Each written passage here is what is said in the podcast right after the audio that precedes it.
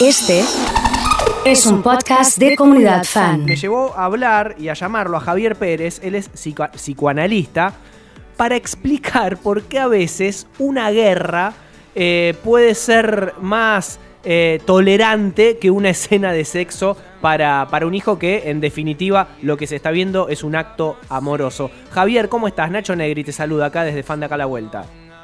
Hola, ¿qué tal, Nacho? ¿Cómo estás? Bueno, acá tratando, viste que eh, a lo mejor ahora tenemos un poquito más de, tiempo en- entre los amigos y familiares y, surgen este tipo de temas. Y en esta nueva normalidad los chicos están todo el tiempo cerquita.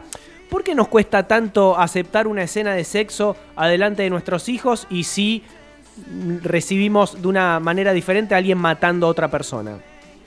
Ah, bueno. Este, bueno, es, realmente eh, muy interesante el, el tema que, que planteas, el tema que plantean. Y sobre todo la forma en que lo, lo planteaste, y te lo, te lo agradezco. Porque vos hoy temprano, cuando me anunciaste el, el tema, me habías contado de una serie que estabas viendo. Ah, sí, no, Har. no sé si, no sé si se puede contar a- Sí, sí, al, sí. al aire esto, pero la escena que vos contabas, ¿cómo es la serie esa de la que me Es, hablabas? es acordé una. nombre, No, dale, se llama Har de HBO. Es una comedia brasilera en la cual una mujer se tiene que hacer cargo de un sitio pornográfico. La mujer empieza a, a enamorarse de un actor porno, pero le da vergüenza. Y él, y él le plantea: ¿por qué eh, les da vergüenza a ustedes un actor porno y no les da vergüenza un actor que pelea, que mata a alguien? Si yo lo que hago son escenas de amor y los otros matan. Y la dejó con la boca abierta a, a la- a la chica. bueno, pe- pero ese es el punto, por eso me gustó mucho como vos lo habías planteado. Eh, porque él le dice son escenas de amor. ¿No? Ese es, ¿no? El punto de inflexión, eh, la escena que produce un cambio Claro. en la posición de la protagonista. Cuando le habla de amor. Ujú. Y en, y en- Eh, sí, No, porque viste, muchas veces se plantea que el psicoanálisis está de modé, que la discursividad fue fundada por Sigmund Freud es anacrónica, porque corresponde a una época, a la época de Freud, en la que el sexo era tabú, y hoy claramente ya no lo es. Hoy asistimos a una saludable liberación en el terreno de lo sexual. Y sin embargo, el amor sigue siendo un tabú. Mira, ah, vos me estás dando vuelta el tema. O sea, lo que es más tabú acá es eh, el, el amor y no el, y no el sexo. A ver, explícamelo un poco mejor. No, no, yo no te digo, yo no te digo yo te escucho a vos. Sí, vos, sí, sí. Vos me lo diste vuelta. Porque, no, me lo diste vuelta y me lo hiciste pensar porque siempre se, se, se dijo eso, ¿no? Que el sexo es tabú, que era tabú en la época de Freud, que ahora ya no es tabú.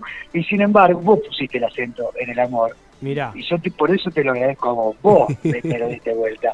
Claro, porque te diría, te diría, es más, diría que la liberación sexual de esta era nos confronta con la revelación de que el verdadero tabú no era tanto la sexualidad, Sí. sino el amor. claro. Hoy se puede hablar, hoy se puede hablar libremente de chongos, Sí, pero no de amores. mirá, es verdad. Es verdad, viste, es como que queda más fácil hablar de ese tipo de relaciones y no...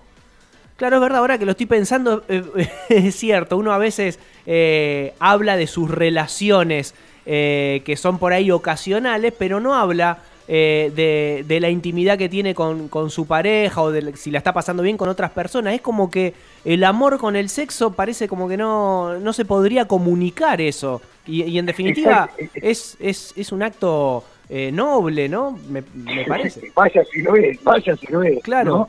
Claro, claro que debería serlo. Este, sí, sí, tal cual. Vos po- podés este, hablar de chongos y garchar y demás. Ahora si te enamoraste, oh, Claro. se enamoró. Se enamoró Nacho. Listo, Oh, lo no. perdimos. Lo perdimos. Exacto. Claro. No, bueno, o sea que este es un tema muy sensible. Sí. Un tema muy sensible. Tratamos siempre de un equipo de investigación y docencia, del que formo parte, que Sí. se llama el curso anual de psicoanálisis, que es un curso que dicta, organiza y coordina el psicoanalista Ángel Fernández. Y te lo menciono, entre otras cosas, a cuento del nombre de este programa, Sí, que me gustó mucho, me gusta mucho, fan de acá a la vuelta. sí. Porque hace poco una entrevista que le hizo el periodista Juan Cruz Rivero, Ángel Fernández, sobre el, el fanatismo, se habló un poco de esto. Se habló de la mala prensa que tiene hoy en día declararse fanático, decirse fan, Sí. porque el fanatismo es sin duda una expresión del amor. Mira. Bueno, pero entonces, yendo al problema que ustedes plantean, que es lo importante. Sí. Eh, ustedes planteaban esto de cómo hablarles de, de sexo a los niños a, y a las niñas, ¿no? Sí, sí, sí, sobre todo eso, ¿no? Eh, y este, ¿por qué nos pasa esto? ¿Por qué si, por y te lo quiero graficar con un ejemplo puntual, ¿por qué si yo Mm. estoy viendo una serie eh, donde se están matando y pasa al- tal vez mi hija, no me incomoda tanto que si pasa mi hija y, y ve la pantalla donde hay dos personas haciendo el amor? Ajá. Y bueno, porque, eh, por lo que venimos diciendo, porque el, el tabú es el amor, no la guerra, no el odio. El amor es, es muchas cosas, es infinito el amor y de ninguna manera pretendo yo definirlo en No, estos no. escasos minutos radiales. Pero eh, te, te quiero decir lo siguiente, el amor, dice un psicoanalista francés que se llama Jacques-Alain Miller, Sí. el amor es lo que permite al goce condescender al deseo. Mira, El amor es lo que permite al goce condescender al Condescender deseo. al El deseo. goce, el goce es una modalidad de obtener satisfacción sí. que no sabe nada del amor. Esto lo suelen decir muy bien los poetas también, y sobre todo. Por ejemplo, cuando Charlie García dice gozar, es tan parecido al amor, Claro. y más eh, barato, y- y más barato. ¿no? Porque el goce, el goce desnudo, el goce sin amor, se lleva muy bien con el odio y con la violencia. Y por eso es más barato. Por eso es como vos decías, es más fácil educarlos en la guerra, en el odio, que en el amor. Dejar que los niños vean la guerra, pero no el amor. Che, pero qué triste igual, ¿eh? Que sea más fácil. Claro, sí, es triste, pero no tenemos que hacer una lectura fatalista. Nunca hay que hacer una lectura fatalista de los problemas que presenta el malestar en, en la cultura. Está muy bien la dicotomía que vos planteás, porque la guerra es como, es como decía John Lennon, es lo opuesto al amor. Haz el amor y no la guerra, decían eh, Lennon y, y Yoko Ono. Sí. ¿no? Eh, Entonces yo te diría que más que hablarle de sexo a los niños y las niñas, hay que hablar de amor. Claro. También hay que hablar de sexo, por supuesto. Pero el tema es que el sexo, podríamos decir, si hay amor, el sexo viene solo. Perfecto. Quiero Me encantó decir esa, esa frase, me encantó. Si hay, si hay Claro, amor, el sexo viene solo. Claro, en el sentido, me refiero a que los niños y las niñas van armando teorías sexuales a partir de lo que su propio cuerpo va experimentando en relación al placer. Y por lo tanto, los adultos, las adultas, preocupados por la educación sexual infantil, le podemos decir muchas cosas a los niños, pero ellos y ellas van a entender lo que su propio cuerpo le permite entender. Totalmente. Eh, Ahora, qué, esto- sí. qué loco que, podrá, que podamos y qué replanteo hay que hacerse también como madres y como padres, aquellos que ponen el dedo en contra de la educación sexual y que les resulta más cómodo hablar de, guerra que hablar de amor en casa y, y ni siquiera quieren delegárselo a los docentes después para que ellos que están capacitados se lo, se lo enseñen mejor. Bueno, no, pero está perfecto lo plantea, porque es verdaderamente el tema que plantean una invitación a que repensemos nuestro rol como padres, yo también soy padre, y como docente, también soy docente, no importa, no importa yo, eh, es una invitación a que repensemos nuestra posición como padres, como docentes, porque sobre todo, yo te diría que más que hablarles o educarlos nosotros, adultos, a ellos y esas niñas, yo diría que el tema es que nos enseñan las niñas a nosotros para poder hablar con ellos de amor. ¿Qué nos enseñan ellos a través de sus síntomas? Más que educar a las niñas, creo que el tema es cómo educarnos como adultos para leer la relación del niño con el placer. Cómo educarnos a nosotras respecto de las señales que el niño da. Y en Para poder hablar de, para poder hablar de sexo, pero sobre todo para poder hablar de amor. Claro, Disculpame, te interrumpí. No, no, que está buenísimo esto, porque el hecho incluso hasta de, de hablar de amor y no ser tal vez tan específico con, con la imagen o con el acto en sí, permite también liberarse de, es- de estos tabúes y que después eh, el propio niño experimente cuando está teniendo afecto o amor por alguien, lo que después se va a dar por decantación.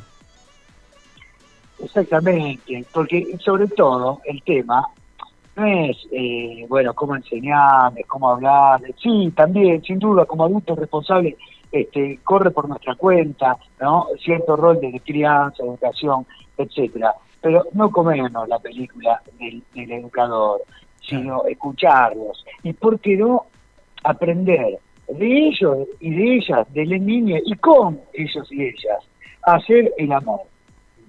Está clarísimo. Porque es lejos, lejos, lejos, lo mejor que hay y casi te diría, lo único que vale la pena aprender. Me encantó el, el- el consejo este, Javier, de, de hablar de amor y no, y, no, y no de sexo, que tenemos que aprender y mucho de amor. Y me quedó, me quedó, porque eh, un poco rebotando en la cabeza lo que dijiste al principio sobre, sobre fan de acá a la vuelta y sobre el, Ah. el fanatismo que tiene mala prensa. Pero mi pregunta tiene que ver, a veces el fanatismo no, no enceguece. Eh, mira, tiene mala prensa. Se dice que el, que el fanatismo enseguece, pero también sabemos todos y todas que el amor es ciego. Eh, ahí habría que ver qué quiere decir que, que enseguece, porque a veces, viste, la, la, la- la lucidez y la ponderación de, de la mirada de la lucidez tiene más de, de paranoia. Viste que la, la paranoia es lúcida, ¿no? La paranoia no- nos, nos tiene todo el tiempo ahí con la mirada Sí, al acecho. alerta, en defensiva. Alerta, exactamente. Y todos y todas somos paranoicos. Porque el yo es una estructura paranoica. Y es una, y, y es una estructura, por lo tanto, que repudia la ceguera del amor. Pero que el amor es ciego, quiere decir que uno no sabe hacia dónde va. Uno lo sabe de antemano hacia dónde el amor lo conduce. Y por eso el amor es el verdadero peligro. En la guerra, si- siempre se dijo que, que la guerra la inventaron los hombres para huir de las mujeres. Eh, ahora sí, habría que decir que, que le inventamos la guerra para huir del, del amor y del sexo, porque sabemos que el amor y el sexo se puede practicar muy bien entre varones, y de hecho muchas veces los milicos lo hacen. Eh, y los milicos no, y, y- y- y todo eso, ¿no? No es una cuestión. Pero no, quiero decir que ese repudio del amor y del sexo que, que fomentan eh, el ejército, después le retorna en todos los juegos homofóbicos este, que, que se hacen entre, entre milicos, entre colimbas, que son conocidos. Quiero decir que la guerra es para defendernos del amor. ¿Por qué? Porque la guerra es más barata. La Javier. guerra, el goce, la violencia, el odio, es siempre más barato. Por eso no es más fácil taparle a, a los chicos, a las chicas, cuando se trata de amor. Porque cuando se trata de odio y de guerra, estamos todos bastante entrenados por la miseria que lamentablemente bajo el capitalismo abunda. Ahora, cuando se trata del amor, estamos todos medio ciegos. Y cuando estamos medio ciegos, no nos animamos a andar. Pero es ahí cuando hay que largarse. Javier, muchísimas gracias eh, por, por abrir un poquito eh, la cabeza, por permitirnos pensar y porque estas situaciones se fueron dando en un contexto totalmente nuevo, en el cual nos empezamos a relacionar eh, de otra manera con nuestros hijos y qué mejor que aprovechar este momento para dialogar aún más y, y fortalecer esos, esos, esos lazos, ¿no? exactamente, aprender por lo real de la pandemia, lo que no nos centraba por lo simbólico de las transformaciones de las relaciones sociales. Bueno, aprovechar el real que es la pandemia y, bueno, la medida de cuidado, la cuarentena necesaria que hay que implementar para, para cuidarnos eh, entre todos y entre todas, este, tal cual. Utilizarlo para aprender y para abrir este espacio de conversación de lo que hay que hablar. Chao Javier, muchas gracias. Muchísimas gracias, Nacho. Así pasaba Javier Pérez, eh, psicoanalista, y para tratar un poco de darnos algunas herramientas. A veces eh, uno cuando es padre o madre no viene con un manual, eh, eso, y, y hay situaciones que te confunden. Bueno, acá lo que él dice, eh, no hablemos de sexo, hablemos de amor. Eh, y de esa manera va a ser mucho más fácil la, la relación, ¿no?